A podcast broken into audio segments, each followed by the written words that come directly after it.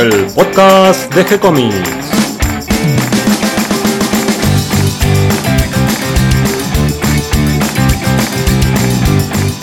Muy bienvenidos a un nuevo episodio de G-Comics, el podcast donde hablamos de todas las técnicas necesarias para realizar un cómic, cómo dibujar un manga y todo el conocimiento requerido para dibujar esa historieta que tenemos dando vuelta en la cabeza. Mi nombre es Gonzalo García y mi intención y la de todos los que hacemos G-Comics es colaborar con aquellos que estén interesados en avanzar, en progresar, en mejorar en su formación como dibujante de cómic. El lunes pasado, el lunes de esta semana, hablamos de Nipper, el personaje de Doug Wright, un caricaturista canadiense. Y hoy también vamos a estar relacionados con Canadá porque vamos a hablar de Dan Cooper, un personaje que si bien es de una creación de una historieta franco-belga, el personaje principal, justamente Dan Cooper, es un piloto de la Fuerza Aérea Canadiense.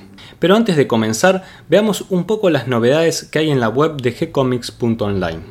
Esta semana agregamos una nueva página de humor de D&D, del maestro Alberto Saichan, sumamos una nueva página de Milena, el manga que dibuja Darío Talas. El miércoles, a mitad de semana, subimos una nueva página del Vigía, la historia de superhéroes que nos está contando y dibujando Nico Urich. Y los jueves, como ya tenemos completo el primer episodio de Nodo, estamos agregando cada semana una nueva página de Bronx, la historieta nuevamente del maestro Alberto Saichan. Y hoy viernes subimos una nueva página de Alma Riquelme, la historieta creada por Juan Martín García Guevara, también conocido como Hago tiritar los pastos. Y ahora sí, vamos al tema que nos reúne hoy, que es Dan Cooper. Vamos a hablar de quién creó este personaje, de quiénes participaron en la creación de esta historia y vamos a hablar del personaje en sí. Pero todo esto lo vamos a conversar con Mario Working, nuestro experto en BD, que si todo está perfectamente bien desde el lado técnico, lo tengo que encontrar del otro lado de la línea. ¿Cómo estás, Mario? Hola, Gonzalo, ¿cómo andas vos? Muy bien, hoy seguimos con los aviones, volando alto. Así es, sí, sí, sí, nos, nos, tocó el, el, segundo de los tres, así, de las tres BD más famosas de aviación. Claro, porque hablamos de Bagdani, ya, en un episodio anterior y ahora vamos a hablar de... Y ahora vamos a hablar, en realidad habíamos mencionado la, versión francesa bastante más posterior, que era Tanguy Verdure, Los Caballeros del Aire, y ahora vamos con la competencia belga de Bagdani, que es Dan Cooper. Bien, que también se conoce como Las aventuras de Dan Cooper. En realidad es cierto, el nombre, el nombre original era Les Aventures de Dan Cooper, Las aventuras de Dan Cooper. Acá se conoció también, en Villiquen creo que salía como las aventuras de Dan Cooper, así que es el nombre correcto. Es cierto, porque el otro es Bagdania Secas, estas son las aventuras de Dan Cooper. Y aquí en Argentina eh, lo conocimos a través de la revista Villiquen, justamente como vos decís, porque nunca hubo una edición en álbum. Mira, estaba, yo no estoy seguro, pero mm, yo cuando era chico, me acuerdo que leía, eh, ahí un, un, lector me corrigió y tenía razón, que, que Blake y Mortimer también había aparecido en Villiquen. Yo no sé por qué los tenía medio negligidos. Este, mm, no sé si salían como Blake y Mortimer o ponían directamente los nombres, ¿no? El enigma de la Atlántida, ese, ese meteoro, si no decía Blake y Mortimer, pero bueno, no hay excusa, salían en eso este, me había olvidado. Y eh, me parece que promocionaba por lo menos los, los dos primeros tomos, era el, el, Triángulo Azul, casi seguro yo vi la propaganda y me parece que hicieron una edición. Si lo hicieron, no sé quién lo hizo y se, se consigue, pero eh, había por lo menos avisos, ¿no? Creo que hasta el Muro del Silencio, hasta el número 3. Este, había Yo, claro, porque justamente el Triángulo Azul es el primero, pero si te parece, eh, vamos a recorrer un poquito la historia, a ver quién es Dan Cooper, ¿Cómo es que, que, se publica? ¿Quién escribe la historia? Bueno, en realidad, eh, no sé si te acordás, la historia de Bagdani se origina porque este empresario belga, Trafontaine, que era un amante de la aviación, y los engancha a Charlier y a, y a Ubinon para dibujarla. Charlier y Ubinon habían dibujado unas historietas de guerra previas, una era el hundimiento del Bismarck, la agonía del Bismarck, entonces este, ya estaban medio entrenados un poco en dibujar aviones y barcos, y eh, Víctor Rubinón tenía un ayudante, que a veces hacía las tintas, ayudaba en los fondos, que era Albert Weinberg. Cuando Trafontaine se muda a Bruselas, se lleva a estos tres a trabajar con él, ¿te acordás? En esa medio casa que los tipos no paraban de laburar, que no tenía cortinas, y que estaban toda la noche trabajando. Sí, que cada uno dormía donde podía, Charlier dormía en un sillón. Sí, sí, sí, Charlier y Ubinón se compartían uno el colchón y otro la, otra parte de la cama. Weinberg no sé dónde dormía o no dormiría porque parece que Albert Weinberg era bastante insomne y bajaba a dar vueltas ahí por, por el jardín y de hecho mucha gente pensaba que eran unos asesinos y que Weinberg era el que enterraba los cuerpos en el jardín, ¿no? Este, Incluso fue la policía varias veces a inspeccionar la casa. sí, sí, sí, claro, porque no tener cortinas tenía la luz prendida toda la noche, entonces imagínate Bélgica donde no pasaba nada. Claro, además tres este, tipos, cuatro ahí metidos en una casa todo el día, es muy sospechoso. Sí, la verdad. sí, muy sospechoso, la verdad que no los culpo a los vecinos. Y Weinberg entonces se formó un poco con ellos, de hecho Charlier y Duvinon hacen otra historia de, guerra para una para otra revista, no sé si Le Moustique, que era sobre una invasión de una de las islas del, Pacífico, Taragua.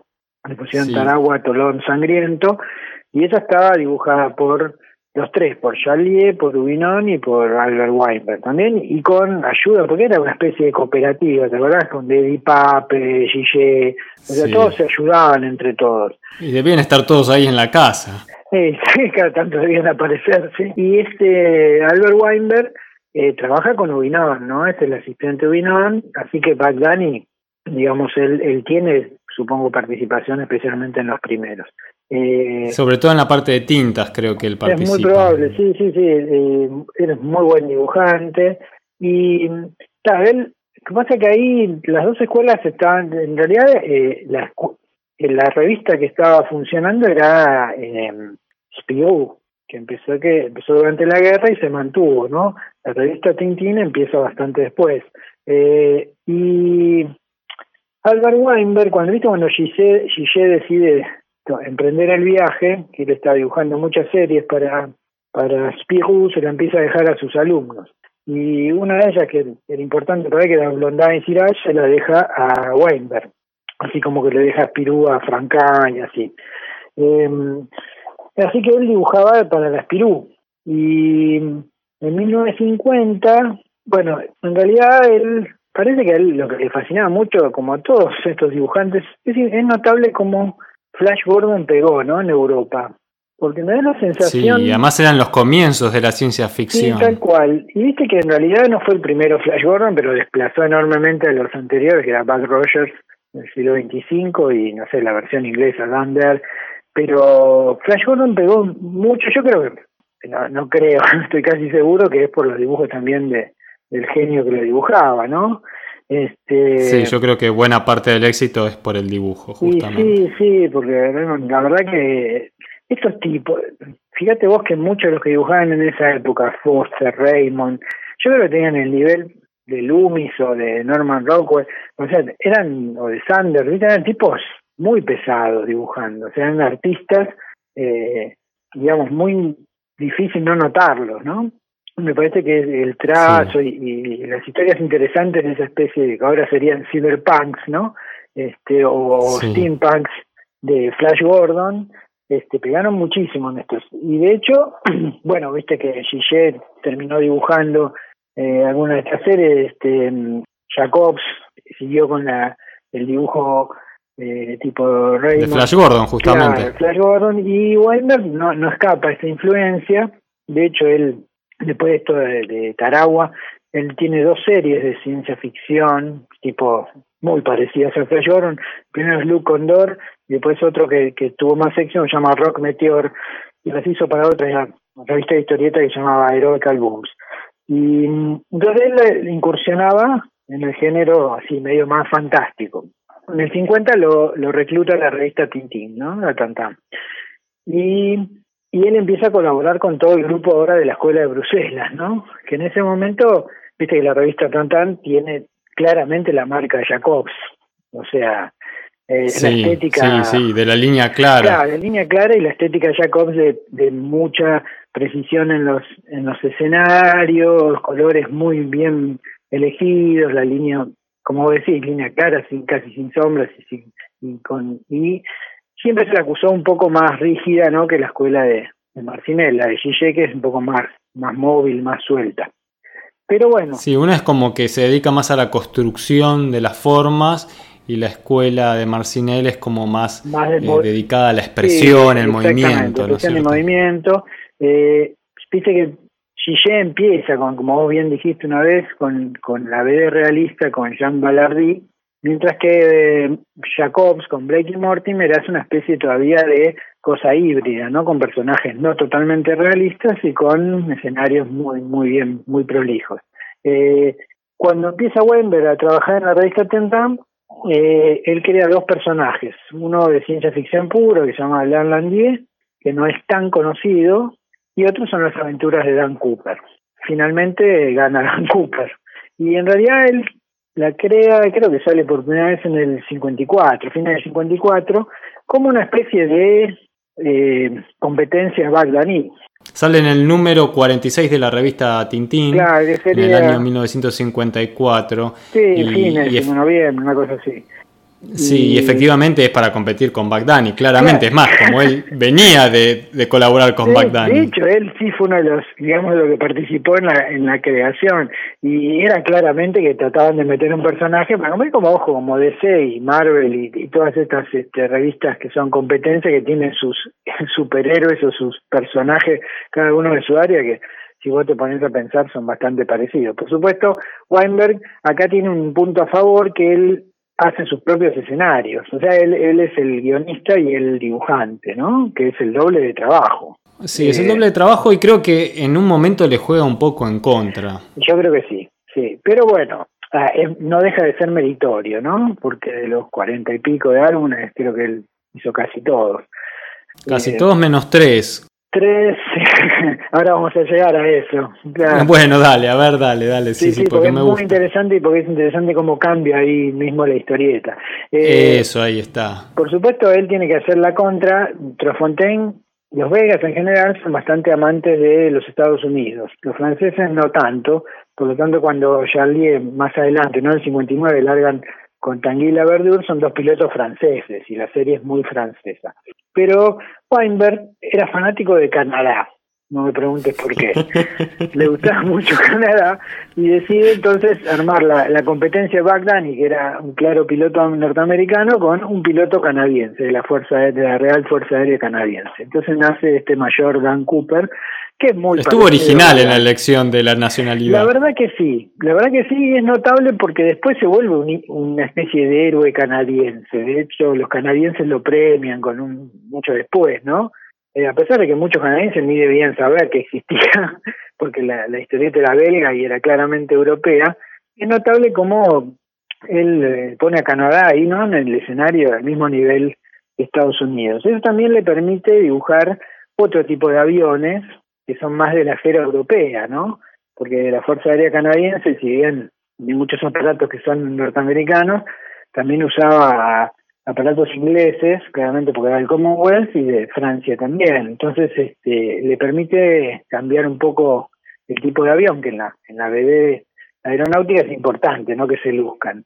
Lo interesante es que este Dan Cooper, bueno, tiene una historia parecida a Bagdani porque fue piloto de la guerra, pero de los ingleses, ¿no? De la RAF como era canadiense, eh, del lado inglés. Eso creo que aparece bastante después, al principio no, queda muy claro, pero el primer Dan Cooper, digamos, los primeros, como decís, cinco episodios, son claramente más orientados a la ciencia ficción y a la, si querés decir, a la cosa misteriosa, porque muchos de estos episodios pasan en el espacio, cerca del espacio, este, tiene que ver con la carrera espacial. Claro, porque empieza siendo un piloto militar, después se vuelve un poco un piloto de pruebas. Y hasta tenía un astronauta temprano, ¿no? En esa época. Claro, termina, termina manejando un cohete que viaja hasta la luna Deimos. Claro, uno de los planetas, una de las lunas que orbitan Marte, sí. Exactamente. Con lo cual. Así que estaba haciendo punta Canadá en, en la carrera espacial. Tal cual. De hecho, él es un piloto también de pruebas. Entonces hay muchos aparatos experimentales. El Triángulo Azul, que se llama la, primera aventura, que es una especie de super mirage azul, desde, es, es un aparato experimental que, digamos, el padre, que también era aeronáutico y científico, estaba probando. Y bueno, este Dan Cooper se ve metido en todos episodios. Pensá que estos episodios son en la Guerra Fría. Entonces, en general, la temática no es tanto el combate aéreo entre fuerzas aéreas, sino el espionaje, el sabotaje, quién llegaba primero a hacer cosas. Eh, entonces, eh, más que lucimiento de combate aéreo, acá son también aventuras que tienen un montón de, de trama, digamos, este, casi policial, ¿no? Eh, y mucho de este, el segundo, que se llama el, Maestro del Sol, prácticamente pasa todo en una estación orbital, cuando todavía no existían casi los satélites, ¿no? La verdad que el tipo tenía una, una, una mente siempre tirando a ver, bueno, qué, qué va a ser el mañana. Y los primeros, por lo menos los primeros tres álbumes, tienen una influencia de Jacobs, pero tremenda. Él había ayudado, de hecho ayudaba a Jacobs cuando empezó a trabajar en Tintin. Jacobs estaban trabajando en el segundo tomo, en el segundo número, que era el misterio de la Gran Pirámide. Y a Weinberg le pasa lo mismo que a Jacobs con Tintín, ¿no? O sea, Jacobs lo ayudó y Jacobs no aparece en ningún lado en Tintín. Y parece que Weinberg lo ayudó a mm. Jacobs y por supuesto Weinberg no aparece en ningún lado, como, como gracias por lo menos.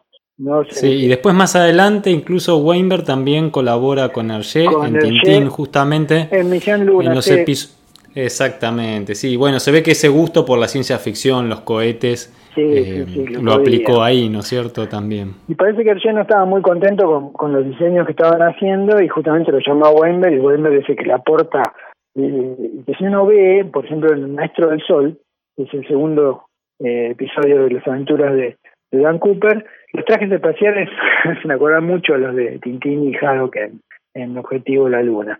Y mm, bueno, pero y si uno ve los dibujos, cómo está estructurado el cómic y los colores, son totalmente de Jacobs. O sea, es, muy parecido a Cooper, es como una versión de Blake y Mortimer eh, en el aire, ¿no? Las aventuras son ligeramente distintas, pero tienen ciertas cosas similares. Uno tiene un solo villano, acá se llama Sanders, que es un renegado de su propia fábrica, que también pasa lo de siempre, ¿no? Trata de, de sabotearle todo y, bueno, termina escapando y sigue tratando de sabotear todo en el próximo episodio. Eso se parece también bastante a, Blake y Mortimer. Y de a poco va evolucionando y él va haciendo un estilo por ahí un poco más, más parecido a lo que, lo que hacía Winon pero lo que cambia enormemente es, como vos dijiste, creo que es en el sexto álbum. En el quinto, en el quinto entra Charlier como guionista. Sí, la escuadrilla de los jaguares, no me acuerdo cuál es eh, eh, el número, es el cinco entonces. En la escuadrilla de los jaguares hay tres, tres episodios que escribe directamente Charlier. Aparentemente. Sí, yo tengo, yo tengo como registrados, el quinto se llama Duelo en el Cielo. Está Duelo en el Cielo, sí, tenés razón. Duelo en el Cielo es, hay uno que está en unos unos unos aviones rojos. Después el, el 6 es Coup d'Audace. ¿Se pronunciará así, Mario? Sí, Coup d'Audace, con, golpe de audacia. Y, el séptimo es el que vos decís de los, jaguares. Ah, ya que ese es el, séptimo, ok. O sea que empieza con duelo en el cielo. Bien, esto, y ahí Charlier medio que como que lo ayorna más al estilo Bagdan y hasta ese momento él se tiraba más al estilo más flash gordiano, ¿no? Este, claro, me parece que estaba perdiendo un poco el rumbo, se estaba yendo justamente muy al espacio y necesitaban tal vez este, bajarlo un poco a la tierra para que le haga le compita un poco a Bagdani, ¿no? Se estaba yendo muy a la ciencia ficción. Yo creo que sí, creo que Charlie se lo hace de buena leche también, como diciendo, mirá, tenés que ir por este lado y tenés que preocuparte más por los aviones y, y ahí es cuando él empieza a cambiar un poco más hacia el realismo y a orientarse más hacia historietas que después fueran típicas del realismo, como bueno, el Jean Balardillo, después lo que hace Jacques Martin también, que dibuja en, Tintín, eh, un detective se llama Le Franc, o Alix, que son series que ya tienen personajes más más cercanos a la realidad. Y después los mismos formatos, la, la dinámica y, el tipo de, estética cada vez se hace más parecida a la BD más realista y abandona el estilo jacobiano, ¿no? Eh, y por supuesto, qué sé yo, eh, tiene igual tiene sus cosas, ¿no? Él, una vez que puede, mete platos voladores, esa es buenísima. este, eh, y aparece en serie del espacio, bueno, como decís, se termina yendo, o sea, capitaneando una, una misión que va a una de las lunas de Marte, o sea, como que nunca abandona del todo la, la cosa astronáutica. Y, y bueno, es, es la verdad que a mí me encantaba, de chico yo no conocía a Bagdani, Bagdani acá no, no sé si llegaba, porque todo lo de Spirú llegaba menos que lo de Tintín. Y, y en la revista Villiquen durante muchos años publicó las aventuras de Dan Cooper. Por supuesto, después que Tintín, eh, Villiquen cerró, Weinberg siguió dibujando mucho tiempo. Este es uno de los pocos, por suerte, que vivió mucho. Creo que se murió a los 89, 90 años. Este, siguió dibujando. Y él muere en el 2011. Y nació yo no me acuerdo, no, siempre tenía más de 80. Creo que en el... Sí, sí, eh, bueno, justo ahora no lo tengo, pero creo que... Sí, sí, sí, vivió muchos años, incluso, bueno, de, justamente de estos legendarios de aquella época, de los que más o menos marcaban el camino en la historieta belga, eh, fue justamente el último en irse. El último, sí, sí, sí, y de lo más Que me causa mucho, claro, porque me causas, eh, a ver, ¿cómo decirlo? No, sé el término justo que tendría que usar, pero me causa cierta gracia porque eh, justamente cuando él estaba con todo el grupo de estos notables, ¿no? Dibujantes, cuando eran jóvenes y vivían todos juntos en esa casa, y salía a la noche porque tenía esas noches de insomnio a hacer el jardín y pensaban que era el que enterraba a los muertos. Yo digo, finalmente fue el que los enterró a todos, porque él los los despidió a todos y fue el último en partir. Exactamente, sí, sí, sí, porque la verdad que, pobre, o sea, algunos se fueron muy temprano, ¿no? Mismo ¿no? que vivió bastante más que, que mío, que Gigi, viste, sea, no sé, llegaron a los 80. Eh, este los pasó, los pasó, me parece que llegó casi hasta los 90. Yo no, no me puedo acordar cuándo nació. Pero, pero sí, incluso hay reportajes de no hace mucho, murió en el 2011, ponerle que habían sido en el 2009, 2007, que, que él estaba viejito y dibujando y sigue con la misma... Y seguía participando en las convenciones. Exactamente, sí, sí, sí. Y creo que en el 2004 lo premia la Fuerza Aérea Canadiense, le da un diploma por, por todo lo que... Él, digamos, como toda esta escuela tintinesca se documentaba mucho. Bueno, mismo él viene de la escuela también de Charlie y Ubinon, que eran pilotos, habían estudiado cómo era toda la jerga, sabían cómo dibujar los aviones porque habían estado en los aviones y parece que Weinberg era igual, ¿no? Muy detallista, eh, iba a las bases aéreas y dibujaba los aviones y digamos, como toda la BD eh, aeronáutica de ese prete es muy importante. Actualmente, digamos, eh, yo creo que los dibujantes actuales de aérea dibujan mucho mejor los aviones que todos estos pioneros pero para mí han perdido un poco de la frescura de las historias, ¿no? Porque ya ahí el avión empieza a ser el, personaje más importante y por ahí se pierde un poco.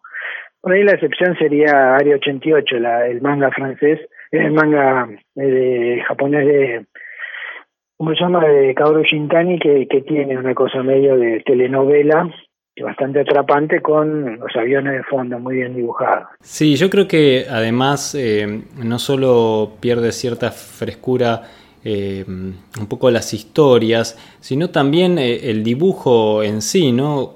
Se vuelve mucho más correcto el dibujo actualmente, pero pierde esa expresividad que tenía justamente todos estos dibujantes. Son dibujos que transmiten mucha emoción al verlos. Sí, a mí, a mí me pasa eso. Yo pensé que por ahí es una deformación, viste, de vieja escuela, qué sé yo, pero eh, hay, hay gente acá que dibuja, norteamericano, no me puedo acordar ahora, que publicaron una cosa llamada... Sí, son súper correctos, eh, parecen calcados los aviones, pero son casi fotos. no te transmiten lo mismo. No, mm. claro, son Eso tienen tal vez, son casi fotos y, y, pierden esa cosa del dibujo tal vez, ¿no? Sí, yo creo que sí. Lo notable de Dan Cooper es la cantidad de, números, de álbumes especiales que fue sacando con estas recopilaciones de las series. El primer álbum salió en 1957, justamente. Claro, tres años después que larga el, porque sí, claro, aparece una revista Tintín, ¿no? En, entregas. Que es el Triángulo, el triángulo Azul. Y después son más de 41, porque 41 van siguiendo la numeración de la serie, pero después hay siete álbumes especiales. Tenés razón que hay álbumes especiales, sí, sí, sí. Y sí, sí, son más, más de 45 seguro. Y es impresionante porque eh, son muchos. Y como vos decís, encima, eh, salvo tres, él fue el, guionista y el dibujante. de todas las historias. Sí, a mí. Además, eh, editados por varias editoriales, porque están Lombard, Argo, Fleurus, sí, sí, sí, va Editroit, Hachette, Novedi, Dargo. O sea, se editó prácticamente por todas las editoriales principales de, ahí de Francia y de Bélgica. Sí, sí, tal cual.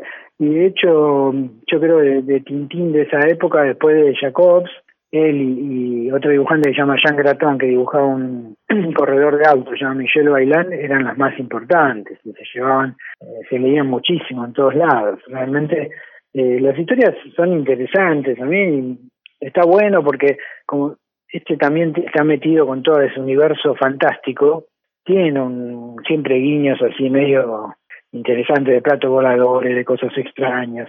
Eh, este, a diferencia de en general los otros pilotos, es, solo el personaje. Si bien tiene sus, sus acompañantes ocasionales, es el típico piloto inglés, ¿no? Él y su perro. Tiene un perro, eh, Cocán, creo que se llamaba, que es una especie de caniche negro. Eso era muy común en las películas de, la batalla de Inglaterra y esas cosas, que los, pilotos a veces tenían un perro que estaba ahí en la base. Y este cuando, porque este Dan Cooper, si bien es oficial de, ¿cómo se llama?, de la Real Fuerza Aérea Canadiense, es bastante independiente, ¿no? A veces se manda solo, se afana los aviones, hace cosas que no, no están permitidas, es, un, es una especie de, si querés, detective privado también. Y entonces mezcla muchos géneros, en realidad tenés la aviación, pero también tenés la ciencia ficción, la, cosa policial, está, está bueno, las, las historias son atrapantes, él dibuja muy bien autos también, porque el, este Dan Cooper tenía como auto un, un Jaguar, un Jaguar inglés, no me acuerdo si la serie D, un color verde inglés, de autos bien redondeados. Este, está muy muy bien dibujado también el, el dibujo de los autos, ¿no? O sea que a Weinberg también le gustaban ese tipo de máquinas. Y, y no, yo creo que es una, por ahí más gente lo conoce acá porque tuvo acceso a la revista Vichy, que no tiene todavía algunos ejemplares de Vichy, por ahí se puede conseguir. Es cierto, es una lástima que yo no he visto los ejemplares, a pesar de que los vi anunciados, me acuerdo en la revista Vichy, eh, ahora es raro encontrar eh, los ejemplares de esa sí, actualmente en Argentina por lo menos no sé si, si se consiguen, puede ser si que traigan alguna edición española, que tampoco sé si hay actualmente alguna edición en español. Sí, la verdad que no lo sé. E, es una pena porque, bueno, hay una cantidad de historias importante y una linda serie para seguir. Seguro. Además, muy bien dibujada. Muy bien dibujada. Yo me acuerdo, por lo menos, que el la primera y la tercera me acuerdo, pero haber visto la tapa, o sea, como que eh, había ediciones españolas del de, Triángulo Azul y, del Muro del Silencio, seguro. Pero no no sé qué tirada tuvieron y todavía no sé cómo funcionó en España, porque en España tampoco entró demasiado esa serie, me parece. Mm. Eh, no, por ahí le dieron más lugar a Bagdani, ¿no? Bagdani es como que ocupó un poco el lugar de, las historietas de aviación. Sí, mm. y lo, cómico que después cuando sale la versión francesa de Stanguila Verdú, varios años después, eh, los mismos que la hacen son los mismos que hacen Bagdani, ¿no? Porque eh, son, bueno, perdón, eh, Charlier, porque ahí la, la dibuja Uderson, pero prácticamente los guiones, digamos, el que dirige la serie es Charlier lo interesante por ahí de... Bien, bueno, puede, puede quedar para, para un próximo episodio. Así armamos este, la, mesa de tres patas de la, de, la aviación bélica, ¿no? En la historieta francesa y belga. Y que son los más importantes, porque si vos acá los norteamericanos que, tampoco tuvieron muchos, eh, estos fueron en los 60, que es la, época que más importante por ahí eh, de esa expresión de, de o subgénero de historieta aeronáutica es, todo franco-belga, lo cual es buenísimo.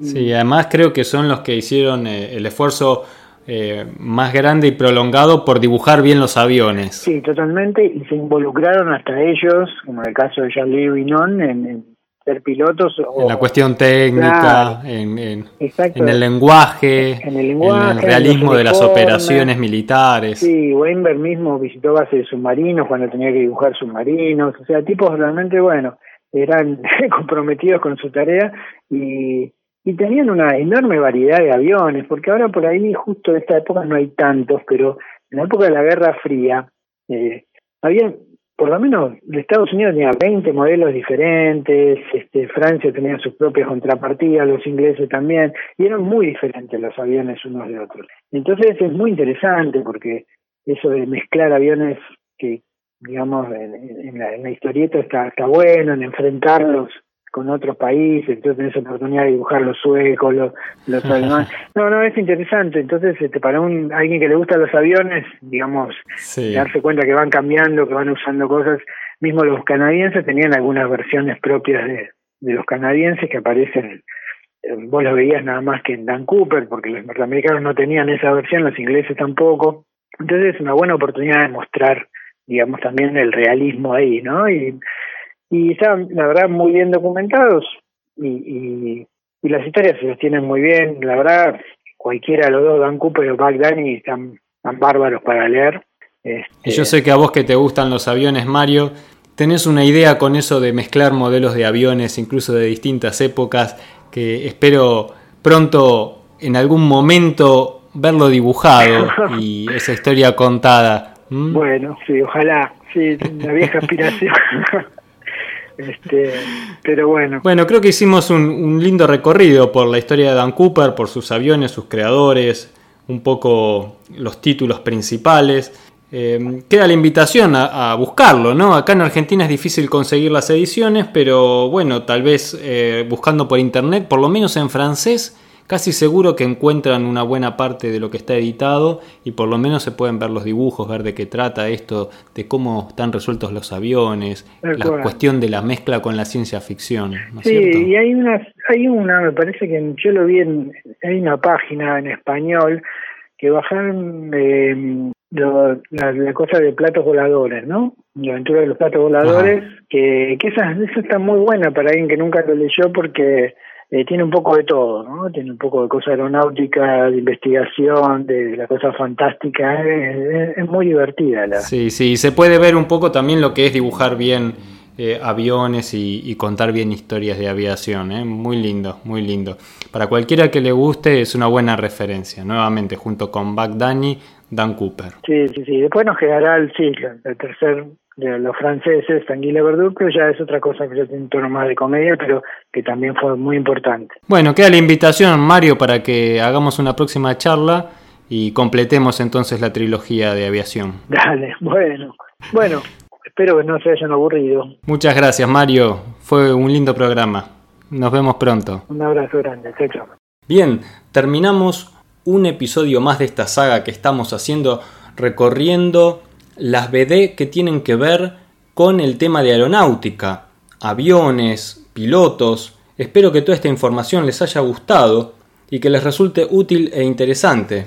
Les doy la bienvenida a todos los que se sumaron en el día de hoy y gracias a todos los que nos comparten en sus redes sociales y ayudan a que cada vez seamos más. Recuerden que pueden escucharnos en iTunes y en Evox y que si les gustó el programa pueden darnos un me gusta, escribirnos una reseña, darnos las estrellitas que nos merecemos.